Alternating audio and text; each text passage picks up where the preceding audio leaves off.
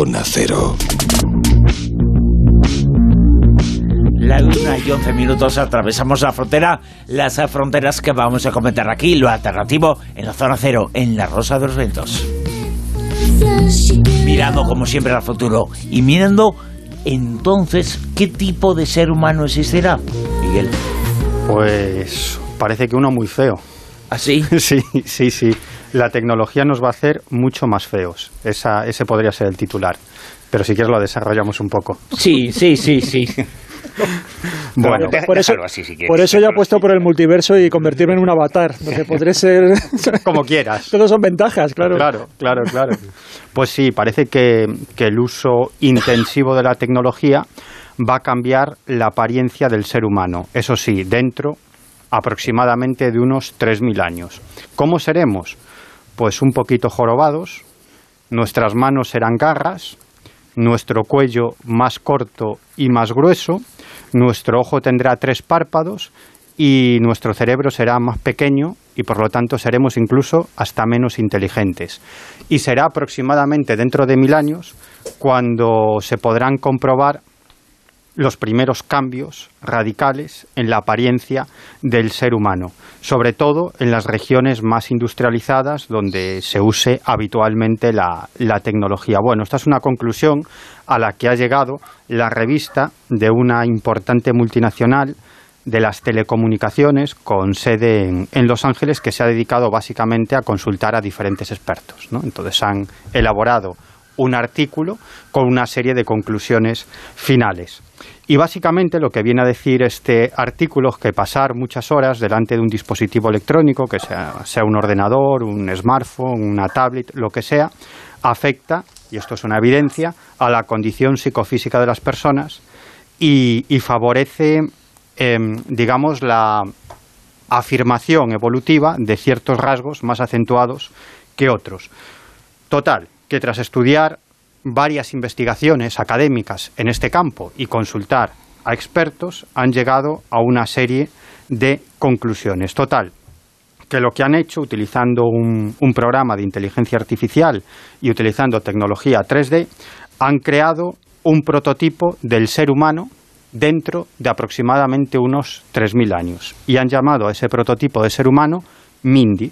Mindy es una joven humana, pero de dentro de unos 3.000 años. Es decir, será un humano de unos 3.000 años hacia el futuro. En este caso, Que como digo, evolutivamente no es nada. no, que Es muy poquito. es muy poquito, ¿no? Y entonces esta, esta muchacha, Mindy, asusta un poquito. ¿Así? No, ¿Por qué? ¿Cómo es? Estoy exagerando, pero, eh, pero parece, según las conclusiones de, de este artículo, que como digo, además ha estudiado diferentes estudios académicos sobre esta cuestión, sobre cómo la tecnología afectará a la evolución humana y ha consultado a varios expertos, pues bueno, después de todo esto, como digo, han creado este prototipo de ser humano, esta joven llamada Mindy, que en primer lugar eh, destaca por una ligera joroba. Ese es uno de los detalles, creo que, que más llamativos. ¿Por qué? Bueno, pues como consecuencia de las malas posturas que asumimos todos, todos los días, delante de, de nuestro PC o cuando pasamos horas delante de las redes sociales en nuestro teléfono o en nuestro eh, smartphone. eh, Eso, perdóname, Miguel, pero Sí. puede ser eh, verdad y puede ser así. Sí, claro. Si dentro de 3.000 años se sigue utilizando esa Claro, tecnología. Claro, imagínate que dentro de 50 o de 100 ya se usa otra cosa. Eres telépata porque me has leído el pensamiento. Eso es precisamente lo que iba a decir, ¿no? Que- Pues ¿quién- hoy me conformo con leer las palabras de otra forma, normalmente. El, el idioma normal. Claro, todo este estudio está muy bien, que es lo que iba a decir al final, pero claro, ¿quién nos asegura que dentro de 3.000 años estemos utilizando smartphones, tablets, Pero yo creo, ordenadores? pues yo ¿no? creo que, que incluso aunque lo utilizáramos, Sí. también la tecnología se pone al servicio de la estética. Entonces hay unos cánones de estética que ahora mismo lo estamos viendo, Sí. que se está imponiendo y lo vemos en redes sociales, que también transforman la apariencia de las personas. Tú fíjate ahora todo lo que es la industria y la tecnología que hay alrededor de determinados estereotipos. Claro. Y entonces, eh, si alguien nace con joroba, se pagará una operación para tratar de quitarse la joroba. Igual que ahora te pagas el gimnasio, te pagas la cirugía estética y gastas parte de tu sueldo, muchísima gente, en, la ima- en imagen. O sea que yo no me termino de... no lo termino de ver ta- tan claro, ¿eh? Claro, pero luego, luego hay otra O sea, te cuestión. operarías. Yo no, bueno, en no. Madrid, no, pero, en la Comunidad de No, Madrid. pero, pero yo me afeito, por ejemplo, Sí. y hay un Ah, montón vale. de cosas que hago. No, es verdad. Es decir, yo no es que te- me cuide especialmente porque lo mío es de ir a, a Lourdes, pero, pero, pero, es decir, pero, pero reconozco que evidentemente me cuido para, para comer, trato de hacer cierto deporte. Es decir, hay una serie de cosas que son por salud, pero también por imagen. Lo que- lo que quieras no pasa- te- estás, estás presionado por, por eso. Pero es que hay, hay un elemento que también hay que tener en cuenta y es mm, cuál va a ser el gusto estético en esa época. ¿No? Sí, sí, pero ahora lo hay y ahora también hay una tecnología, por eso digo que, que, que se impone y lo ves en redes sociales, o sea, todo el mundo como Claro, se pe- cuide, mira los gimnasios y... pff, Pero ¿sabes? es decir, si evolutivamente, digamos que evolucionamos hacia esa forma de ser humano, quizás nos acostumbremos a, hacia ese, a ese tipo de estética y lo consideremos atractivo. ¿Por qué no? ¿No? Es decir, el sí, ser no, humano ha evolucionado a lo largo del tiempo. hay que ver si los cánones también de estética Claro, cambian. ¿Cuáles son los cánones de belleza? ¿no? Bueno, pues digamos que, que esta joroba sería, o ligera joroba, sería como consecuencia, pues eso, de estar todos los días delante de una pantalla de televisión o delante de nuestro teléfono inteligente. Y las conclusiones de este artículo, lo que podemos leer es, pasar las horas mirando el smartphone provoca cansancio en el cuello al desequilibrar la columna. La consecuencia es que los músculos del cuello se ven ob- obligados a ejercer más esfuerzo para sostener el cráneo. Y de la misma manera, si estamos sentados delante de un ordenador, pues durante, durante horas, digamos que el torso se echa hacia adelante o se empuja hacia adelante en relación con las caderas. Y todo eso hace que dentro de 3.000 años, según estos estudios, tengamos una ligera joroba. Otra consecuencia, lo que llaman la mano en garra o garra de texto. Es decir, que tendremos unas manos más alargadas, quizás más parecidas a una garra, dicen, por la forma en la que sostenemos un teléfono móvil para escribir un mensaje o, eh, digamos, que desplazamos un ratón por, por una mesa para mover el cursor en el ordenador. Otra circunstancia, eh, otra característica de Mindy, esta, esta ser humano de dentro de 3.000 años, Que no estás dando muchas ganas de que la conozcamos. bueno, a lo mejor dentro de 3.000 No años... que me la presentes, A lo ¿eh? mejor tiene buena conversación, es que esto, fíjate nada más que en lo Sí, físico, oye, luego tiene una conversación... o se considera una mujer muy atractiva dentro de Claro. 3.000 años, claro. Sí, sí, son muy claro. materialistas, ¿eh? Aquí, Bueno, no sé, ¿eh? oye, la, la estética ha cambiado no hace... Oye, ahora, ahora la estética es diferente y antes no tenías más que ver los cuadros y las pinturas de hace 300 o 400 años. Por ejemplo, la estética femenina, que es Mm. muy diferente, digamos, al canon de belleza actual, ¿no? Y de Bueno, los hombres ni te cuento, ¿eh? Bueno, de los hombres, imagínate, ¿no? Imagínate, ¿no? Y... eh, bueno el apunte. Y en el caso de Mindy, una de sus características, lo que se ha dado en llamar cuello tecnológico, es decir, más corto y más ancho de lo normal, como consecuencia de la mirada constante de arriba hacia abajo mientras usamos un PC, un ordenador o un teléfono. Eh, eso lo que provoca es eh, dolor en los músculos del cuello, con lo cual estos músculos del cuello se ven obligados a trabajar más para mantener la cabeza en alto. Por lo tanto, nuestro cuello será más corto y más ancho. Luego, otra característica. El de Fernando Alonso, que lo tiene así de, Sí. de conducir. Claro. Bueno, mira. sí, sí, es Claro. verdad. Adelantado a su tiempo. Su tiempo. Sí, sí. Y, y en solo unos años. De hecho, se dedica a eso, a adelantar. Claro, claro. No adelanta su tiempo, adelanta Ferrari, por ejemplo. Y sí, pero a su tiempo adelanta todo lo que puedo. Otra característica, un cráneo más grueso para protegerse de la radiación de radiofrecuencia de los teléfonos. Otra consecuencia, eh, un cerebro más pequeño. Dice, bueno, un cráneo más grande, un cerebro más pequeño. ¿Por qué? Porque según este estudio, eh, al parecer las comodidades de la tecnología lo que van a provocar es que usemos menos el cerebro para toda una serie de cuestiones que utilizamos actualmente, como cálculos matemáticos o pensar en, en ciertas cuestiones que tenemos que hacer en el futuro. Es decir, eso nos lo va a solucionar la tecnología y la tecnología nos va a dar muchas respuestas que actualmente pues tendremos tenemos que devanarnos los sesos y pensar cómo resolvemos un determinado problema cuando en un futuro nos lo dará la tecnología, con lo cual nos obligaremos a pensar menos y con lo cual nuestro cerebro será más pequeño y por lo tanto seremos incluso menos inteligente y es probable que incluso descienda la media del coeficiente intelectual de las sociedades industrializadas. Ya está ocurriendo eso de todas formas. Sí, ¿eh? sí. Pero mira, de todas formas, solo los comentarios. Primero, lo de la belleza. eh, siempre caemos en el mismo tópico de ver el mundo desde nuestro filtro.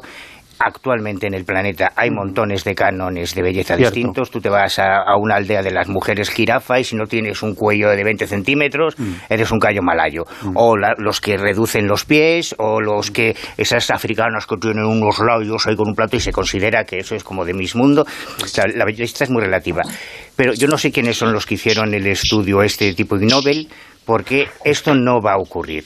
Por la sencilla razón de que pretender que dentro de 3.000 años estemos todavía con PCs y con teléfonos móviles, eso sí que es una muestra del del- el descenso intelectual. Porque a, a- a la velocidad que va la tecnología, dentro de 3.000 años Tú tendremos... seguirás, un- tú seguirás con el Nokia. Tú seguirás con tu Nokia. No, es que a mí esto no me va a pasar porque ves, como yo uso la como yo uso la tecnología con moderación, Pues te a mí esto Bueno, no me va a pasar. Pero hombre, dentro de tres mil años de verdad creemos que vamos a estar chepados delante de un PC Yo- y con un móvil Tú no, en tú la garra. No te Yo te, di- yo te diría algo más. ¿Quién nos puede asegurar que dentro de 3.000 años Suponiendo que estemos, la, claro. la- también. la especie humana continúe viviendo sobre la faz de la Tierra? Probablemente no continuará viviendo en ningún planeta, no lo sé. Vamos, si dentro de tres mil años seguimos con los mismos ordenadores que ahora, lo llevamos crudo. Bueno, y las tres últimas consecuencias. Tendremos tres párpados, tres párpados. ¿Cómo? Sí, tendremos tres Hostia. párpados. Eh, la explicación es muy engorrosa y no me voy a centrar ahí. el derecho, el izquierdo y, y el tercero. El tercer ojo. ¿Esto a qué es debido? Bueno, a la exposición de los ojos a la luz azul. párpados, no tres ojos. Tres párpados, sí. Claro. En cada ojo. En cada ojo. Claro. Sí, O sea, Yo muy así bien, lo ¿eh? entiendo. sí. Vale, vale. como consecuencia de la exposición de los ojos a la luz azul de las pantallas. Y luego está la cuestión de la salud mental, que la tecnología, el uso de la tecnología, y es algo que ya está pasando, pues va a aumentar los problemas de ansiedad y estrés. Ah, y por otro lado, dice, bueno, esto, esto me ha hecho bastante gracia, ¿no? El final dice que seremos más bajos. Porque la supervivencia ya no dependerá de ser la persona más grande y fuerte de la especie. Bueno, yo creo que esto ya hace tiempo que no es así, ¿no? Pero bueno, O sea, seremos es- eh, bajitos y encima feotes. Y de cobrar no. las pensiones, dice algo ya puesto esa... Oye, ¿y el Tinder de entonces? Ah, ah, ca- cada uno lo que le no le interesa. daríamos al me gusta en eso, ¿no? Bueno, pues, pues yo Sí, no lo le sé si existe el Tinder o vaya usted a saber. Será el Tinder del metaverso. ¿Qué decías? ¿Qué decías? Bueno, yo siempre digo que la belleza está en los ojos de quien mira. Sí, pe- pero como mires con tres párpados eh, va a ser un poco complicado, ¿eh? Triple belleza. Claro, claro. Eso sí, es que cambia todo, hasta los ojos con los que se miran. Yo lo que decía es que, que nos, nos ubican ya en el metaverso. O sea, esto ya directamente es que nos apuntan, no nos dejan ni elegir. Bueno, Es nuestra salvación, es lo que digo. Sí. Un, avatar, un avatar y ahí todo solucionado. Mado, eh, estás en Colombia, que ni se le ocurra a ningún colombiano usar tecnología, no se vaya a parecer en el futuro a esto, ¿eh? Joder, es que, a ver, lo Eh, que dijimos en la estás anterior en, la cumbre del mundo de la belleza, con lo cual, no, que no, Pues sí, la verdad que es no que se les ocurra eso. La verdad es que la verdad es que aquí mirar a la gente es un masaje para los ojos Eh, y no digo más. Completamente Pero- de acuerdo. sí. Lo dijimos en una anterior tertulia y hace un tiempo que Oculus anunció que iba a crear un entorno en el que si uno moría en un videojuego, moría en la vida real y lo ha cumplido. O sea, acaba de crear un casco de realidad virtual Sí. en el que mueres en el videojuego, mueres en la vida real. Lleva unas cargas explosivas que se activan cuando la palmas en el videojuego. Así, o sea, con cargas explosivas. Voy a poneros en antecedentes porque Oculus no es cualquier empresa tampoco. Hace ya unos años que es propiedad de Facebook, lo compraron en el 2014, pero es que el fundador de Oculus, al que llaman Lucky, y es, vamos, es quien ha anunciado en su blog la, feliz noticia, como se acabará de ser padre, diciendo, si mueres en el videojuego, pues la vida real. En plan, ha nacido asesino. Pues trabaja desde el 2017 en una empresa de tecnología militar. Aquí la cosa ya empieza a oler raro, ¿verdad? Bueno, tal vez la guerra se convierta, yo creo, en el día de mañana en un escenario virtual lo más parecido al metaverso, en el que el soldado ni siquiera tenga remordimientos, reparos, nervios ni estrés porque crea que está jugando con un simulador, que en realidad la guerra ya es así, porque los drones y los misiles autodirigidos y todas esas vainas son eso. Y dice aquí que se inspiró en las novelas japonesas y el, anime Sword Art Online a la hora de crear este casco mortal, pero lo cierto es que la realidad supera a la ficción. ¿Qué mensaje o cuál era el objetivo de Loki o qué nos quiere hacer reflexionar según él? ¿no? Pues según sus palabras, a él la idea de vincular la vida real a tu avatar virtual siempre le ha fascinado porque le das la apuesta al máximo, obligas a las personas a repensar cómo interactuar en el mundo virtual y con los jugadores que hay dentro de él y cosas así, ¿no? Y por hacer la experiencia más real con consecuencias reales en tu vida, sentir que la amenaza es auténtica. El siguiente paso, atención, ¿vale? Yo no sé ya esto lo que sería, pero vamos, el siguiente paso es inventar un sistema que impida que puedas quitarte este casco que todavía está en pruebas y que podría hacer por un fallo técnico, por supuesto, que matar al usuario por error, lo más parecido a la ruleta rusa. Ni que decir tiene que Lucky, el padre de la criatura, el inventor de este maquiavélico juguete no ha tenido los cojones de probarlo él mismo, ¿vale? Pero bueno, decir que con solo 30 años ya era una de las personas más ricas de Estados Unidos según la lista Forbes y es uno de los pioneros en el tema de las gafas de realidad virtual, que por cierto son las más populares del mercado, las MetaQuest 2. Bueno, pues eh, ese casco que puede matar a la gente, que mata a bueno, mueres en el videojuego y mueres también en la vida real. Eh, ese tremendo, este mundo de lo digital está llegando incluso a ese punto. Eh, lo que se está haciendo y presentando de cara al futuro. al final con un Nokia vives más. Sí, es una expectativa de vida mayor. con el BlackBerry. Salvo que lo tires. Como modelo de negocio, como modelo de negocio yo no lo veo, ¿eh? No sé si es muy, muy Yo tampoco. Además no creo que lo puedan comercializar. claro, no sé. Sí, sí. Oye, por cierto, Manuel, eh, el Colón gallego existe. Es que yo evidentemente lo he comentado un poco en coña al comienzo, pero existe toda una tradición y una información respecto al Colón gallego bastante importante y bastante seria informativamente hablando. Me refiero que existe un lugar de nacimiento, que existen unos estudios de ADN, y que existe toda una tradición que no tiene que ver, no es tan conocida como otras, eh, pero también es bastante relevante. La de Colón Gallego, que lo hizo muy famoso en su momento con un libro, eh, Salvador Freixedo, eh, que lo hemos comentado aquí en alguna ocasión, pero el Colón Gallego existe desde hace mucho tiempo. Sí, bueno, existe la, la, teoría, la hipótesis de que Colón era gallego, de que Cristóbal Colón era gallego. Y claro, cuando tú te lees... Eh, y hay un lugar de nacimiento incluso. Sí, claro, y una casa natal que se puede visitar en Pollo. Eh, supongo que... Mm, ¿Dónde? Miguel, en Pollo. Soy muy, al ladito de donde el vampiro de Pontevedra, al ladito.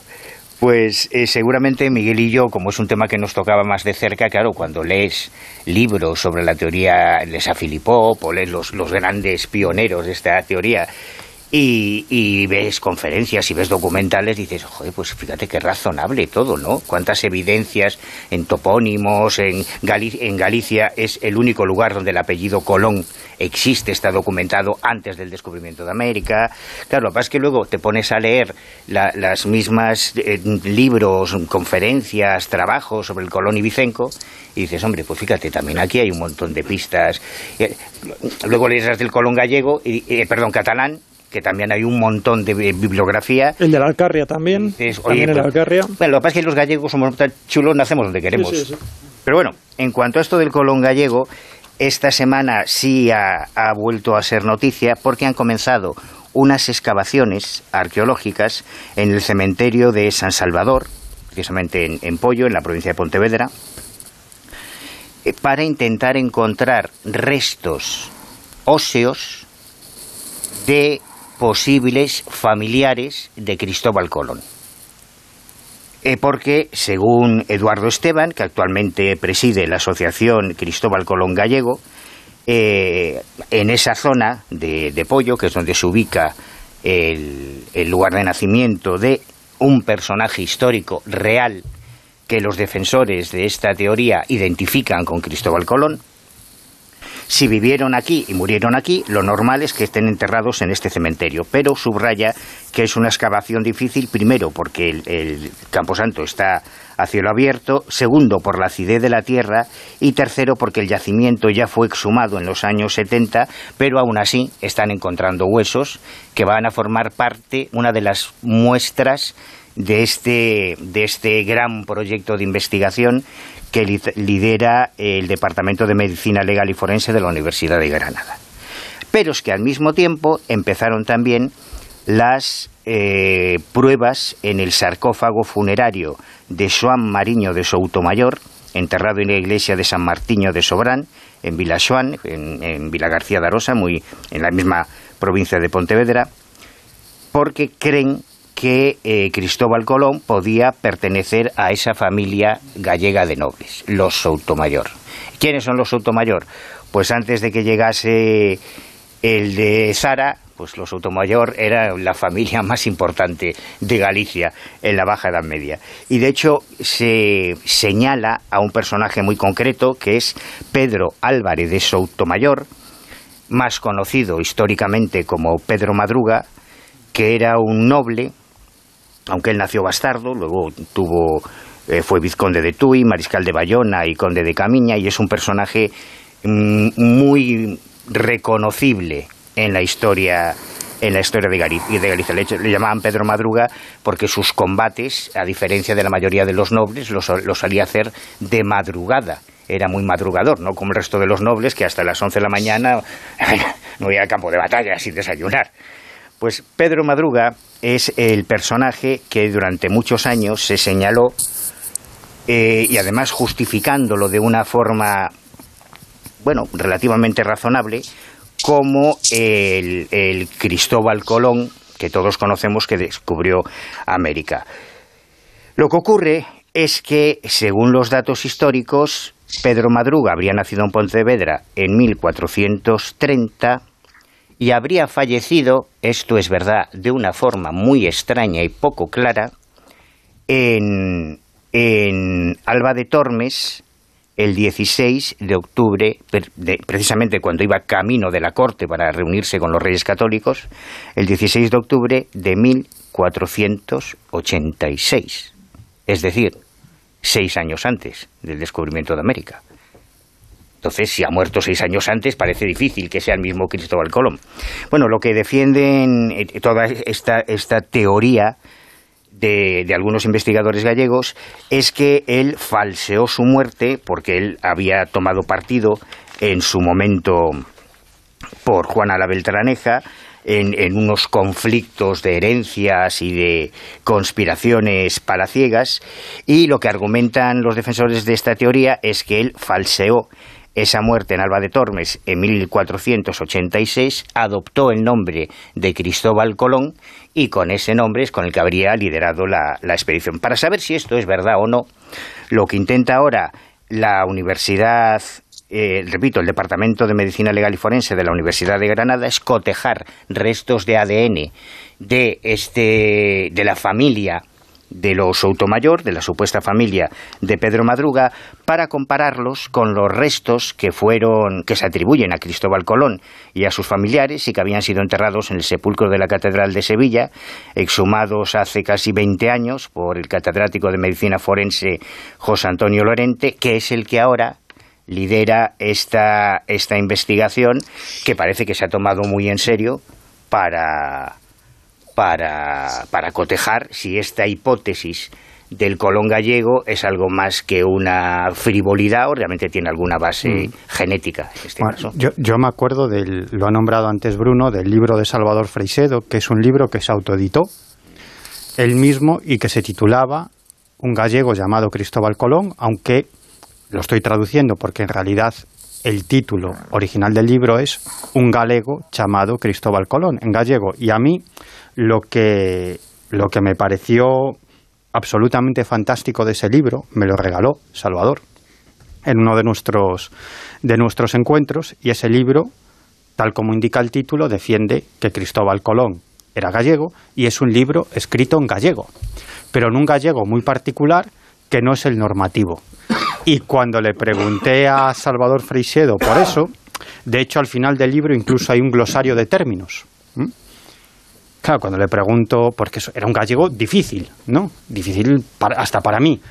Y él me dice que en realidad el gallego normativo es una manipulación y que en realidad eh, que, no, que no se cine a ninguna norma ni a ningún uso ni costumbre y por lo tanto dice que el gallego normativo, el gallego escrito, debía ser como el que escribió él ese libro, ¿no? En ese, en ese gallego, ¿no?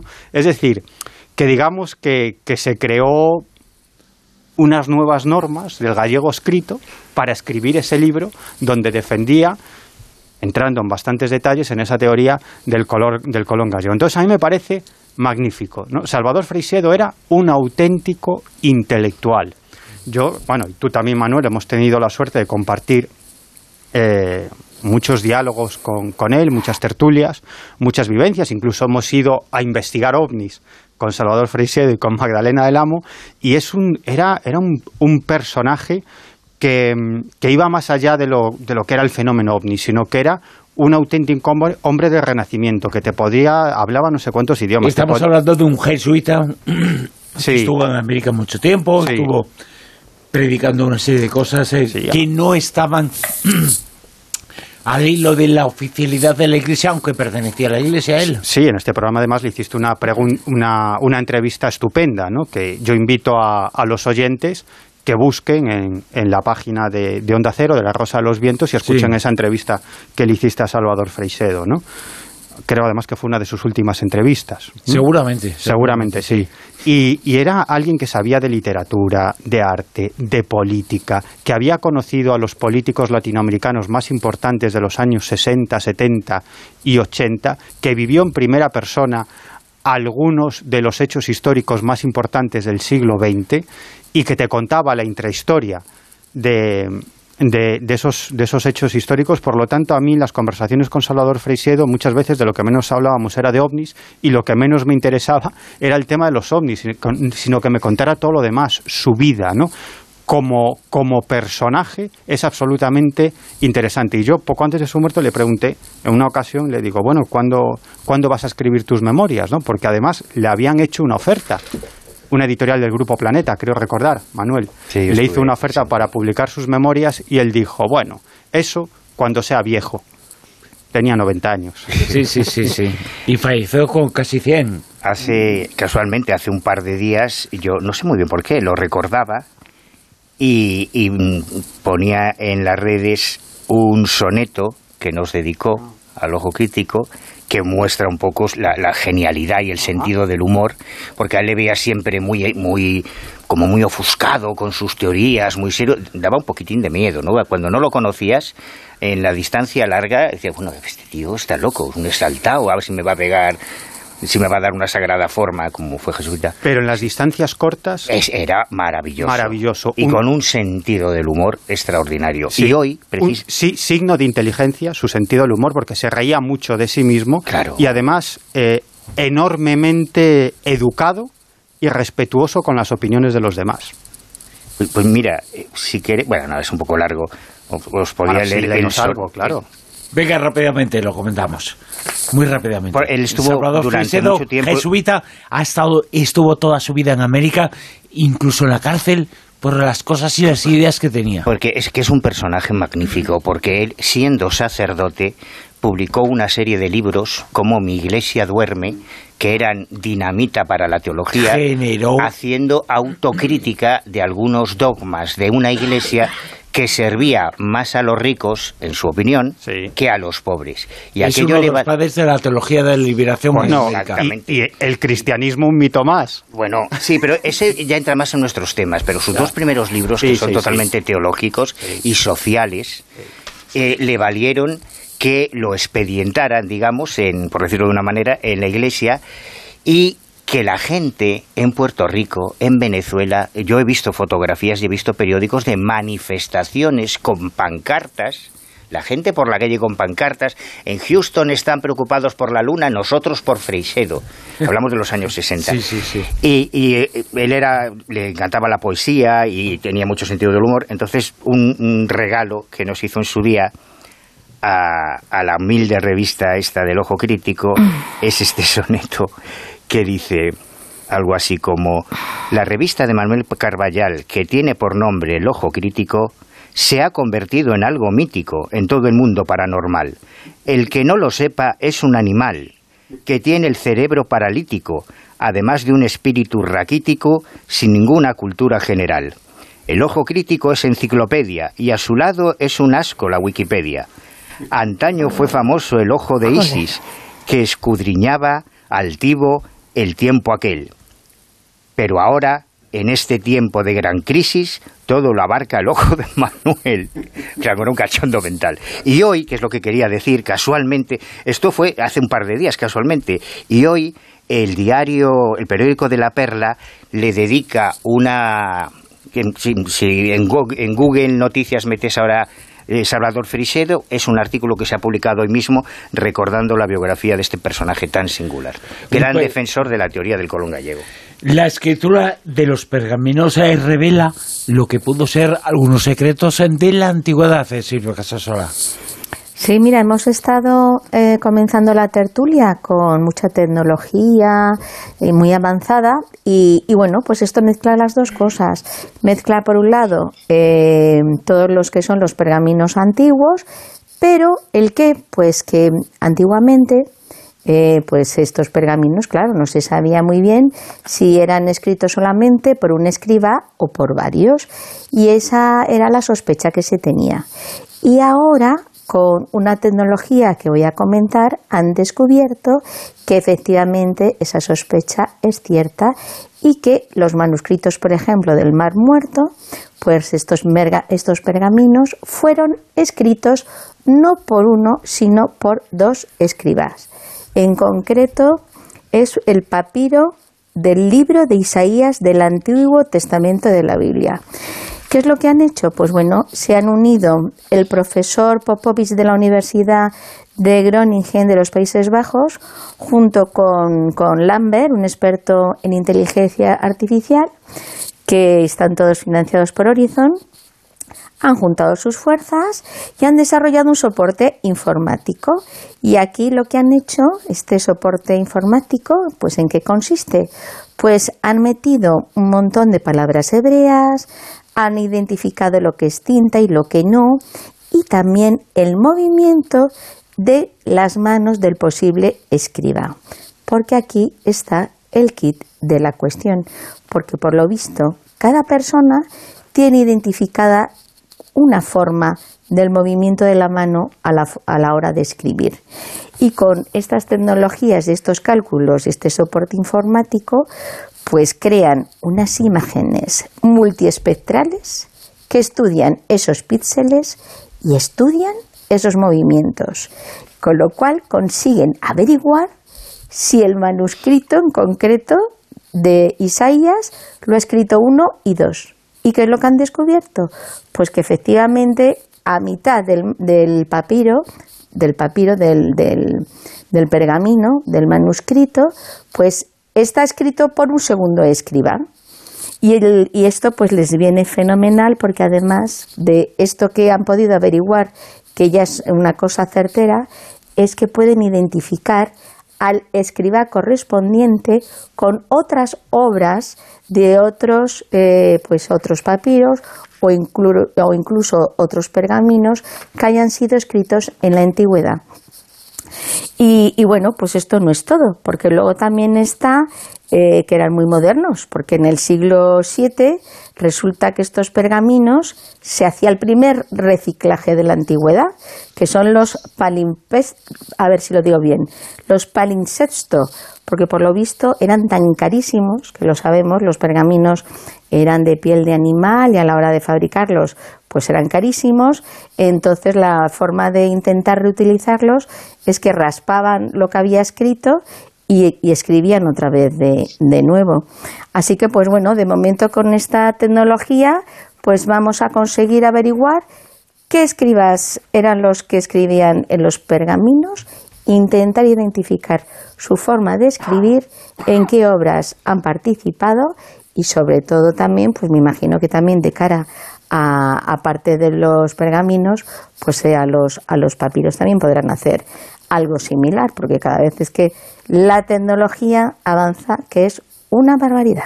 Y gracias a esa tecnología se ha conocido que esa escritura en los pergaminos se puede revelar secretos de la antigüedad. Y este documento, este expediente soviético, Juan José Estezoro, revela que Pues mm, yo creo que vais a alucinar. X lo ha calificado algunos, volviendo un poquito al pasado. Sí, sí, sí, es un expediente, como tú dices, de la, de la Unión Soviética y yo creo que es uno de esos expedientes que tiene absolutamente todo, menos lo fundamental, que es la prueba determinante que justifica que realmente estemos ante algo contundente, porque según ha informado un diario ruso, bueno, el Pravda, eh, ha habido una rueda de prensa de altos dirigentes de funcionarios y militares de, la antigua Unión Soviética que han estado hablando sobre determinados eh, ejercicios militares, determinados departamentos que hacían investigación tanto ufológica como de contenido parapsicológico. Eh, en concreto, un alto funcionario retirado del Ministerio de Defensa, que había sido, que es teniente general en la Reserva, que pertenecía también a, la Academia de Ciencias Naturales, Alexei Sabin, dijo que en los años 80 tenían un grupo de investigadores que pertenecían a la unidad de gestión de expertos del Estado Mayor y que este grupo de investigadores llegó a establecer contacto con representantes de una civilización extraterrestre. Eh, Como me digas que sumo, voy, me levanto y me voy. Bueno, no, no aclaran, oye, pueden ser, no, no aclaran. Ellos creo que formularon preguntas al final. Eh, y luego ha habido otro, en esa misma rueda de prensa, que es Vasily Yeremenko, que es general de división en la Reserva, también fue académico de, Seguridad, Defensa y Aplicación de la Ley, que, dice que tanto la KGB como eh, la Fuerza Aérea desarrollaron tecnología eh, en, determinadas tecnologías para la aviación y que empezaron a darse cuenta de que esto de los eh, objetos voladores no identificados era algo importante y encontraron una, una correlación entre la presencia de objetos volantes no identificados y determinados centros de investigación y desarrollo de prototipos de las fuerzas aéreas. Entonces, comentaron que hubo que hacer una especie de directiva para eh, hacer que no hubiera una oportunidad de agresión recíproca, porque se dieron cuenta de que cuando, eh, de hecho, ellos llegan a utilizar una expresión que es literalmente en, la, en esta rueda de prensa llegan a decir que aprendieron a invocar ovnis en una base militar, porque cada vez que hacían determinados ensayos apareció una flota de, ovnis observando lo que estaban haciendo. Entonces empezaron a darse cuenta que había una relación entre esos avistamientos y la presencia de equipos y de armas militares. Entonces, como digo, crearon como una especie de protocolo para intentar que no hubiera un tipo de, interacción así eh, violenta entre ellos y que eh, llegan a decir incluso que los ovnis aparecían con una probabilidad del 100%. Por eso hablan incluso de invocación, ¿no? Eh, dice que crearon una serie de, de, pruebas ya orientados a ver quién les estaba observando y hablaron que en tres meses de prueba llegaron a tres conclusiones. Una era que podía, o tres posibilidades de explicación. Una, que la ciencia moderna no era capaz de explicar esos fenómenos, que podían tratarse de equipos de reconocimiento de Estados Unidos o de Japón, o bien que podría tratarse de una civilización extraterrestre. Eh, además se dieron cuenta de que bueno, de que ellos además han hecho esta rueda de prensa un poco para reivindicar, pues un poco también en la misma línea de los de los WAP de Estados Unidos y tal, que hasta ahora pues que han estado eh, un poco mm, eh, limitados porque los pilotos no han podido comentar lo que lo que han querido. Hay una, un secreto tanto que, que se aplica a los pilotos a las declaraciones de los pilotos y de los cosmonautas y que por lo tanto que dicen que un poco que, hay que abrir un poco ese secreto, que ese miedo que hay a declarar todos esos testimonios. Y luego también eh, Alexei Sabin ha comentado que él mismo dirigió una unidad de gestión de expertos del Estado Mayor, como he dicho antes, que se encargó de examinar diversos fenómenos eh, inusuales. En concreto habla de un programa estatal para el descubrimiento de seres humanos que tuvieran determinados, que fueran como superdotados y estaban buscando eh, esos superpoderes para generar algo así como si fuera el superhombre.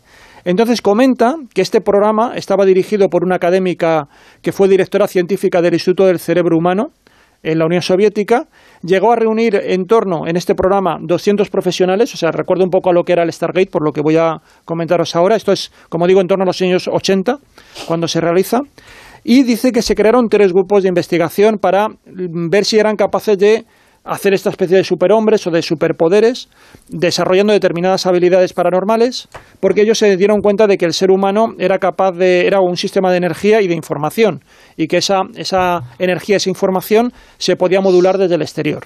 Entonces crearon tres grupos de, tres grupos de trabajo, uno compuesto de sujetos experimentales, uno sujeto eh, compuesto por científicos, otro por militares y otro exclusivamente por mujeres.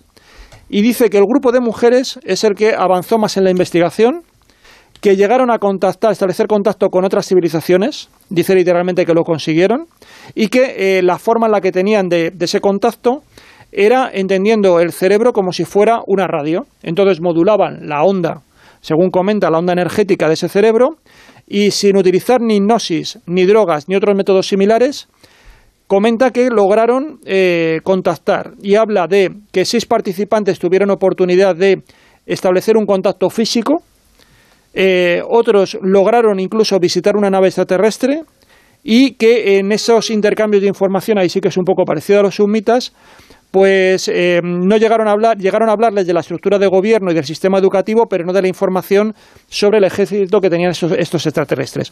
Esta es la nota de prensa que han escrito, pero no puedo deciros tampoco mucho más sobre qué trasfondo tiene, porque hombre, son declaraciones bastante fuertes. Como digo, es un poco todo el ropaje que estamos acostumbrados, desmilitares, funcionarios y tal, pero me gustaría ver algo un poquito más, más contundente, porque ya digo, me suena un poco también, Stargate hizo cosas parecidas, hizo cosas de visión remota, de viajes en el tiempo, de supuesto contacto con, recuerdo uno de los informes que era un supuesto viaje en el tiempo a Marte, donde supuestamente contacta con la civilización que había allí. Pero, ¿sabes qué pasa? Que yo creo que para acceder a información de Rusia y de la antigua Unión Soviética nos limita el idioma.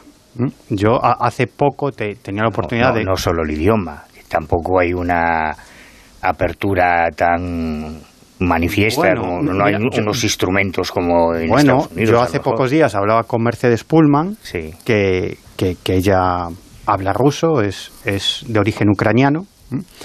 Y, y, que ha escrito además eh, un libro sobre el KGB y lo paranormal, y ella me comentaba... Y otro sobre ovnis en Ucrania, ¿no? Me parece. Otro sobre ovnis en Ucrania, y ella me comentaba que hay mucha información desclasificada y mucha información que se ha dado a conocer y que es accesible a través de Internet. Claro, la cuestión es que nosotros no dominamos el idioma. Ella me llegó a decir que incluso se perdía con toda la información que existía, que era mucha y que incluso en los órganos de, espionaje y del ejército llegó a haber no solamente un departamento dedicado a investigar la cuestión de los poderes mentales, sino varios que competían entre sí y al final el que más avances había logrado era el que se quedaba. Es decir, que incluso las propias autoridades militares lo que hacían era generar una competencia entre diferentes departamentos que se dedicaban a lo mismo, precisamente para que esa competitividad hiciera que avanzaran más en su, en su estudio. Y yo cuando estabas comentando esto,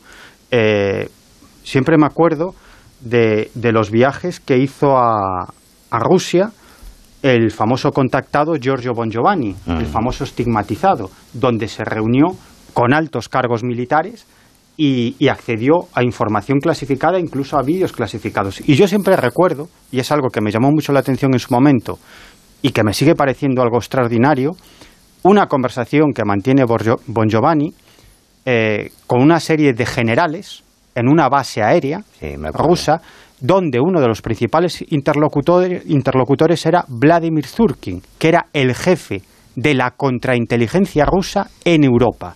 El jefe de la contrainteligencia rusa en Europa se pasa tres cuartos de hora preguntándole a Bon Giovanni cómo mantenía ese contacto, qué información recibía, qué es lo que él sentía, si sentía algún tipo de efecto físico en su cerebro. Luego, es decir, era un interrogatorio. Me, me, imagino a los oyentes de la Rosa de los Vientos consultando mucho, mucho esta noche Wikipedia. ¿Quién es Fresedo? ¿Quién es Bon Giovanni? eh, damos por hecho algunas cosas. Eh, bon Giovanni es un contactado, una persona que decía que estaba en contacto con seres de otros mundos, eh, pero manifestaba, era un caso extrañísimo, incluso lo entrevistamos aquí, manifestaba una serie de cosas que tienen mucho que ver o que tenían mucho que ver con las apariciones marianas. Estigmas. mezclaba ambas, eh, ambas cosas. Claro, y uno se pregunta, ¿qué hace un, personaje así reunido con altísimos cargos militares y de los servicios de inteligencia que le ceden una serie de informes, documentos, fotografías, filmaciones, que no consiguieron otra serie de investigadores que viajaron a Rusia para obtener esa documentación y no lo consiguieron,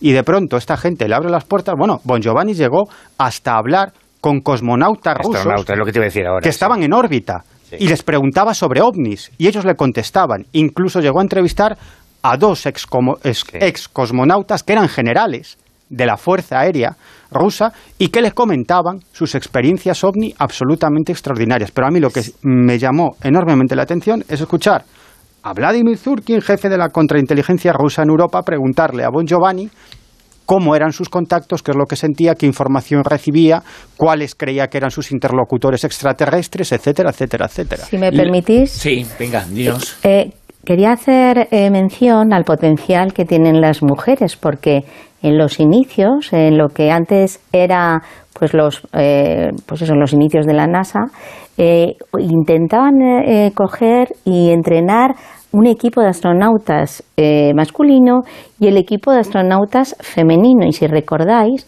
si ha hecho mención Juanjo que mm, en estos experimentos que están realizando las mujeres fueron las que consiguieron mayor potencial a la hora de hacer de esa conexión, las eh, mujeres eh, que estaban preparando, que eran la mayoría de ellas, pues eso, pilotos, paracaidistas, para hacer ese viaje a la, a la Luna como, como primeras astronautas, también tenían unos datos eh, muchísimo, bueno, no muchísimo, pero que tenían datos mejores que, que, que, en todas las pruebas que realizaban los hombres.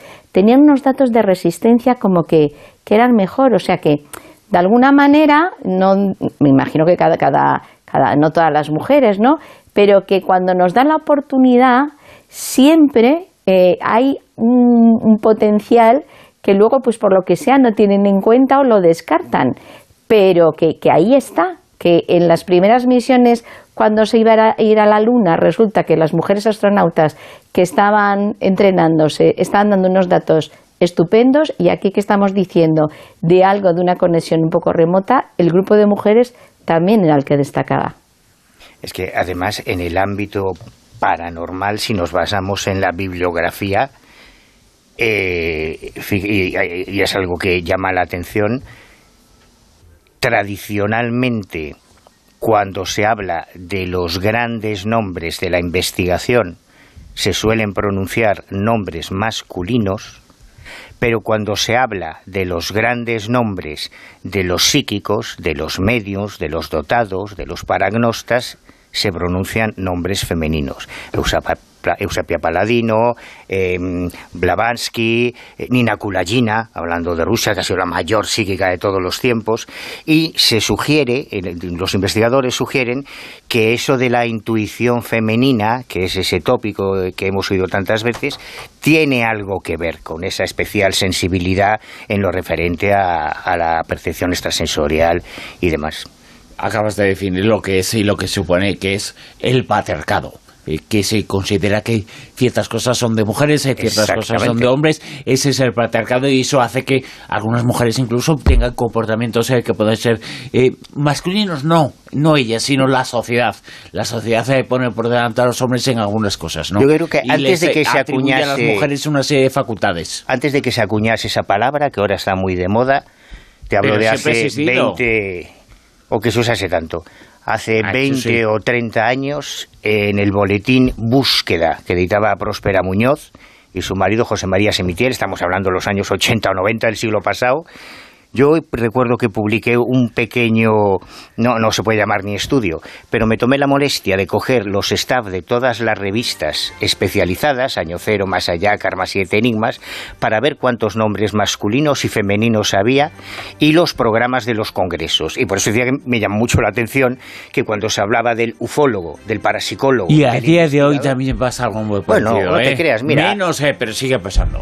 Hace, cada vez menos, hace un par de horas en Barcelona, en el Magic, se celebraba un encuentro de las mujeres del misterio que, que, está muy bien que también se recuerde que hay un protagonismo femenino. Las noticias en Onda Cero nos ponemos al tanto de todo lo que está ocurriendo y después ahí continuamos.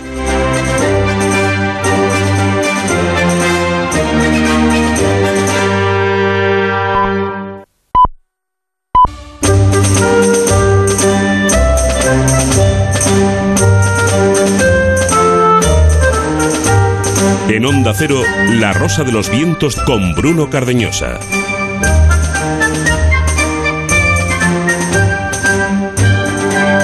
y cinco minutos, y continuamos en La Rosa de los Vientos. Y continuamos hablando de algo que lograré un poquito si la voz se recompone en el futuro. Quiero decir, felicidad. Vamos a hablar ahora de la felicidad y de una investigación que nos va a contar y nos va a explicar Manuel Carballal. Sí, es de estas cosas que, que parecen de perogrullo, la verdad, pero bueno, si la dice Harvard, pues le prestamos más atención, ¿no? O, o una investigación de la Universidad de Harvard que además se lo han eh, tomado... Más exactamente él, la, la universidad. Sí. No, no se ha puesto a hablar Harvard, quiero decir. Ese era uno de los del gordo y el flaco, Sí, exacto, sí, sí, sí. Pues... O Bang Theory. Ah, mira. También, también, No, pero la verdad es que se lo tomaron con, con paciencia, con lo cual probablemente estamos hablando de un estudio bastante razonable, aunque seguramente muchas de sus conclusiones pues ya las conocían nuestros abuelos. ¿no?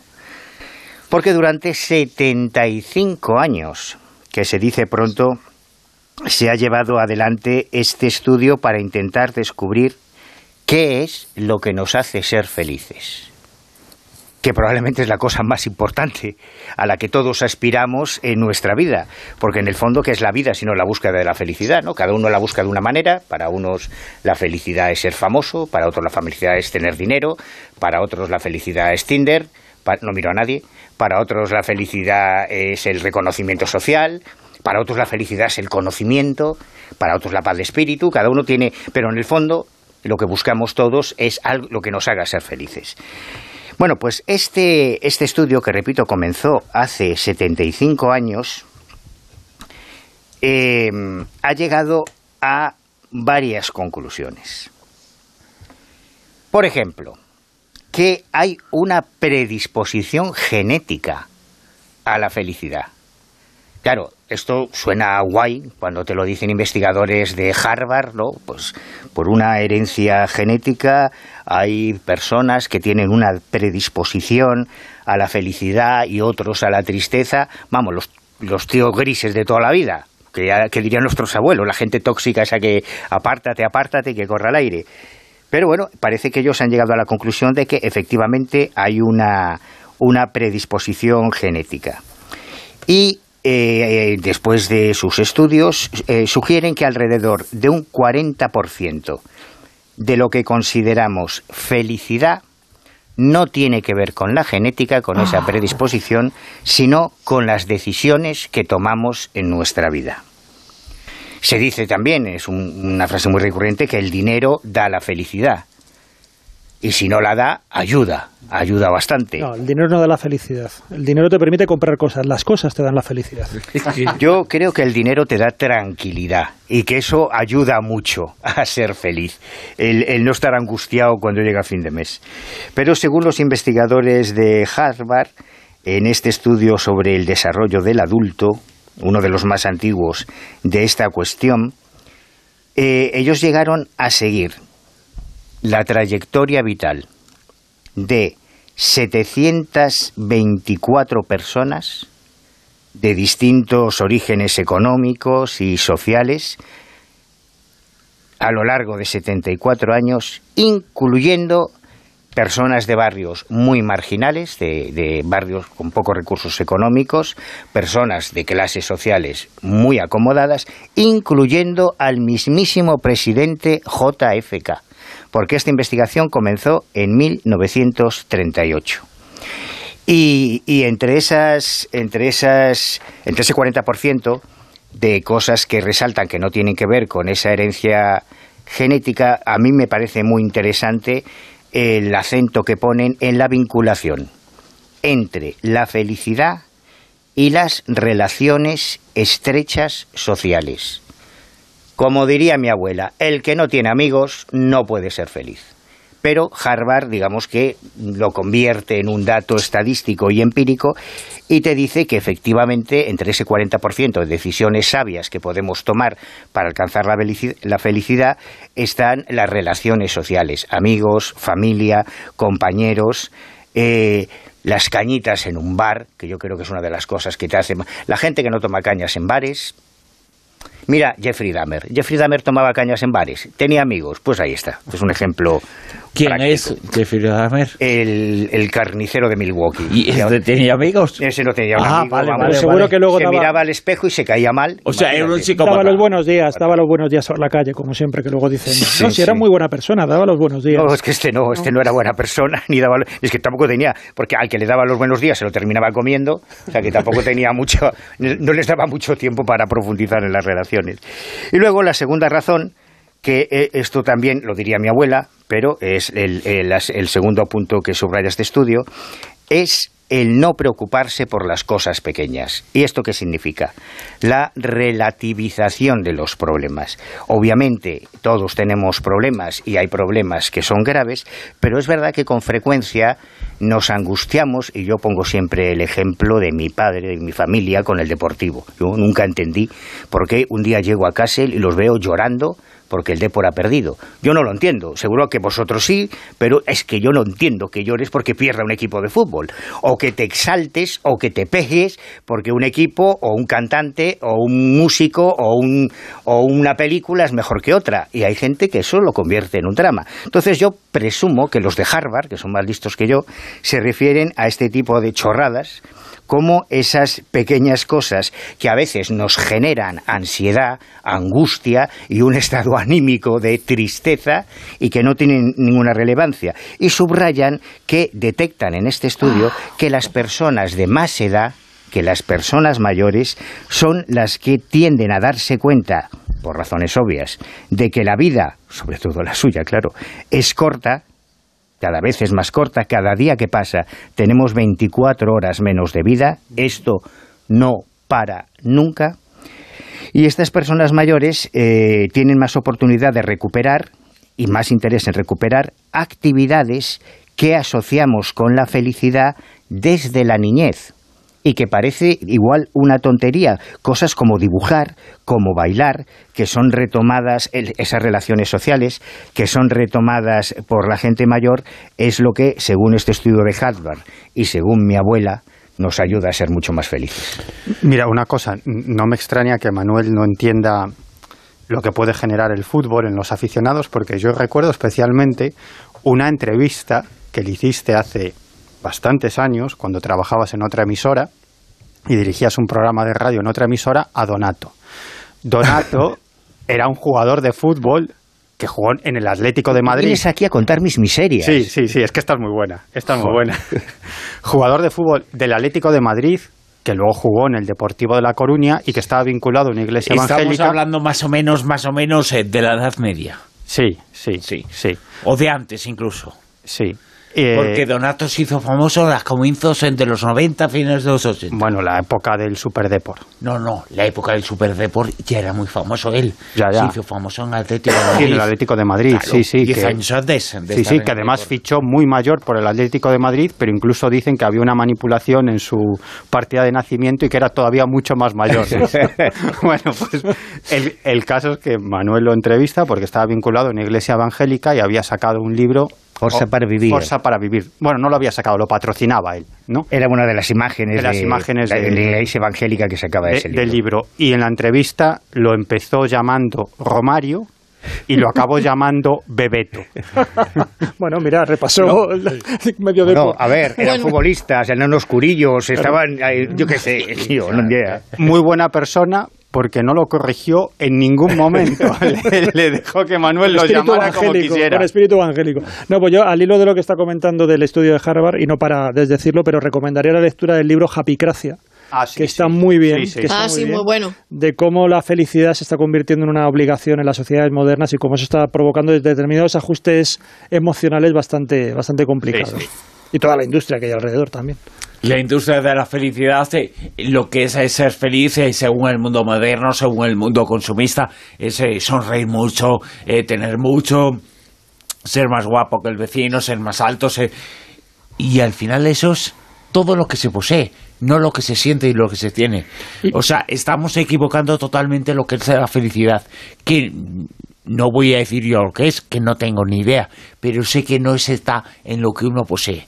Porque entonces nunca casi nadie va a ser feliz. Mira, la felicidad se mide en RPM. Esto es una cosa que a mí me explicó un cooperante de ayuda, de ayuda en acción en Malawi, en unos proyectos de desarrollo integral, y, y, me decía que la felicidad no tiene que ver con las cosas ni con tu estatus, sino que es RPM, el número de, eh, perdón, SPM, sonrisas por minuto, el número de, de veces que sonríes al minuto. Y me ponía como ejemplo unos niños maravillosos que vinieron a, al campamento de allí de los, de los cooperantes a regalarnos canciones que cantaban los judíos bueno, además creo recordar que en su día mundo... ¿Pero eran felices o eran buenos? Porque es distinto, ¿eh? Sonreían, a eso a los que me refiero. La gente feliz sonríe, no va con esa cara de mustia ahí como tienes tú ahora, que entre la garganta y, que, perdió el, deporte. ¿eh? Exactamente. y, tú lo ves en muchas ocasiones, yo lo he visto en muchos viajes, gente que está todo el día partiéndose la caja por pequeñas tonterías, probablemente porque viven en una realidad alternativa muy diferente a la nuestra, porque cuando tú traes, hay otras ONGs que traen niños durante un tiempo a Occidente, claro, cuando llegan aquí y ven los coches, la luz eléctrica, que puedes mear sin salir de tu casa, que puedes cocinar en un interior, y vuelven después a su contexto es cuando ya saben lo que no tienen. Pero aquellos niños que no sabían lo que no tienen y que disfrutaban de todo lo que tenían, y esto nos pasa un poco a nosotros, yo cada vez que vuelvo de un viaje hacia un país chungo, supongo que a vosotros os pasará igual, me siento millonario. Tengo un teléfono móvil, aunque sea cutre, tengo luz, tengo gas, pero luego ya empiezo a pensar, joder, es que tendría que cambiar de coche, es que mi teléfono es muy antiguo, es que este gana más que yo, es que este es más guapo, es que... Y entonces ya la jodiste. Y eso nos hace pensar, o puede hacer pensar que la felicidad nos la daría quedándonos pobres, quedándonos en un duro y sonriendo mucho. Y al ser posible yendo a vivir a África. Si estás sonriendo, es que eres feliz. Ya está por lo que sea. ni siquiera tiene que ser por una causa loable. Eso es lo que el sistema quiere que creas, que solamente sonriendo ya eres feliz. No, no, es que no es que seas feliz sonriendo, es que es la expresión de la felicidad. ¿Y quien sonríe solo para una foto es feliz? Hombre, mientras le están haciendo la foto, a lo mejor es feliz, porque es lo que quiere. Entonces no lo es, es en ese momento. Mm. Hombre, es que eso no es. Pero vamos a ver, es que, es que yo creo que. Yo creo que está bastante eh, claro lo que estoy diciendo. La expresión de la felicidad, igual que la expresión de la tristeza, es la angustia y son las lágrimas. Ah, pero es que tú lloras de felicidad. No. Mado, Martínez está en uno de los países considerados como uno de los más felices del mundo, que es eh, Colombia. Y ves imágenes y lo entiendes. Lo entiendes. Pero hay pobreza y hay desigualdad también, ¿eh? Claro, y además es que eh, yo creo que es que la gente eh, confunde un poco, yo creo que esto de que, bueno, yo tengo que tener felicidad, tengo que tener un propósito, tengo que tener... Es que mm, eh, el cerebro humano y el ser humano y, lo que es la vida en general es, es, ambigua. Quiero decir, es que no se puede pretender ser feliz las 24 horas del día, no se puede pretender eh, estar todo el rato. Bueno, es que en Estados Unidos los psicólogos están atendiendo hasta consultas de gente que quiere ser más positiva. O sea, pero eso en qué cabeza cabe, como que, como que tienen un problema, ¿no? Como que es que yo tengo que ser más positivo, tengo que ser más positivo. Realmente nosotros estamos hechos de emociones, de ira, de envidia, de culpa, de tristeza, de gozo, de felicidad. Y son emociones adaptativas. ¿Qué significa eso? Que hemos evolucionado porque las necesitamos, son, son, emociones adaptativas que, que, sirven para nuestra supervivencia. Luego lo que ha comentado Manu, el tema genético y el tema social, somos seres biosocioculturales, psicobiosocioculturales, que es el nuevo enfoque de todas las disciplinas y el más moderno, ¿no? En la antropología también. Genéticamente hay gente que va a ser un 5 y hay gente que va a ser un 7, ¿no? Y hay gente que a lo mejor eh, la que es 7 Mm, pues eh, si socialmente, culturalmente y por las experiencias de su vida y sus pensamientos eh, llega a ser más negativa o más positiva, va a ser en relación a partir de su 7, ¿vale? Y el que es un 3 puede llegar a ser un 5 si se lo monta muy bien. ¿Vale? Es decir, la genética también cuenta y, y, por supuesto que cuenta. Eh, ¿Cuántas personas, casos que tienen depresiones graves y con recibida, con, con con reincidencia, ¿no? que vuelven a recaer y tal, eh, lo son debido a, un desajuste puramente químico y biológico. ¿no? Eh, para mí, una de las grandes primeras lecciones que te enseñan en, psicología es ese caso de, ese hombre que tuvo un, un golpe tremendo en el cerebro y cómo hasta la identidad puede llegar a cambiar por una lesión cerebral, ¿no? O sea, eso tampoco hay que perderlo, de vista. Yo hice un curso de felicidad en la Universidad de, Yale en el que también eh, se veían algunos aspectos de, cómo la felicidad y, el optimismo y, el pesimismo también son adaptativos. Es decir, que hay una cosa que se llama fenómeno de adaptación hedonista, que hace que de la misma manera que te acostumbras muy rápido a la buena vida y a ganar cada vez más dinero y a tener 500.000 euros y luego tal, y siempre quieres más porque enseguida te acostumbras a lo bueno, también te acostumbras a lo malo y eso es adaptativo. Es decir, que una persona se acostumbre rápidamente tiene que ver con esa capacidad de adaptación humano también a lo malo y cómo a veces eh, cuando uno cree que va a ser muy feliz teniendo algo, pues no es tan feliz como pensaba, eso está demostrado científicamente, y cuando uno piensa que va a ser muy feliz, pues teniendo el SIDA o, suspendiendo un examen o no consiguiendo ese trabajo o no ganando eso, no es tan infeliz como pensamos tampoco. Y al final yo creo que ya no vaya de felicidad la vida o de estar sonriendo todo el rato, ni, ni sonrisa Profiden, ni Walt Disney, sino de gestión emocional. Efectivamente, gestión emocional. La sociedad actual nos lleva mucho a sonreír, pero son fuegos artificiales, ¿eh? no es la verdad. La verdad es que somos bastante infelices. La sociedad es bastante infeliz. Y no sé hasta qué punto tenemos que irnos a África a serlo, a ser felices. Eh, Manuel Carvellal, tú serías feliz con un platillo volante, ¿no? Ya te digo. Y bueno, pues en la NASA están haciendo uno. Escucha Silvia, que nos lo va a contar. Bueno, esto es la repera, ¿eh? Porque que la NASA ya diga, hablando, me imagino que es el titular del, periodista que ha escrito el artículo, ¿no? Porque en realidad eh, se trata de un escudo térmico, pero lo del platillo volante está genial porque es algo que ellos lo consideran una revolución. ¿Y por qué digo esto? Porque si os acordáis, cuando estuvimos haciendo eh, retransmisión y conectando con expertos de, todo el equipamiento que iba a Marte o que iba a la Luna para intentar estar investigando, pues sobre todo en el tema de Marte, hay un momento en el que eh, la nave cuando va soltando el Perseverance, pues ah, le llaman los siete minutos de terror, porque hay una deceleración, eh, la velocidad va bajando y entonces, pues claro, de ir a mucha velocidad, cuando eh, se va acercando a la zona donde tiene que amortizar, pues ya tiene que ir muy despacito. Y ahí está esos siete minutos de terror que son muy peligrosos. Y este platillo volante o escudo térmico es lo que puede protegerlo. ¿Por qué? Pues porque lo que hace es ayudar a atravesar esas atmósferas. Bueno, es una cosa que por lo visto es tremendo porque es un escudo que, se infla, está diseñado para que se infle. Eh, se ha probado este jueves, el lanzamiento ha sido totalmente un éxito, eh, se llama el Love LED y bueno, pues eh, lo han lanzado en el cohete Atlas 5401 junto a un satélite que, también va a controlar el cambio climático y todo esto. Eh, van a tener que seguir haciendo pruebas porque, claro, no han hecho la prueba que ellos quieren, porque el objetivo y el proyecto total e importante es que este platillo, platillo volante o escudo térmico ayude a llevar personas a Marte o equipos a Venus o a Titán, la luna de, Saturno. ¿Qué es lo que han hecho con este experimento, este ensayo del jueves? Pues que han conseguido a ver cómo reaccionaba entrando en la atmósfera de la Tierra. Y ha reaccionado muy bien. Una vez que se soltó del cohete que hemos comentado, pues luego ya eh, todo controlado, se abrieron los paracaídas y cayó frente a las costas de Hawái en, la, en el Océano Pacífico. Pero la atmósfera de Marte es más densa. con lo cual tienen que seguir haciendo cálculos para ver muy bien cómo se podría hacer esto.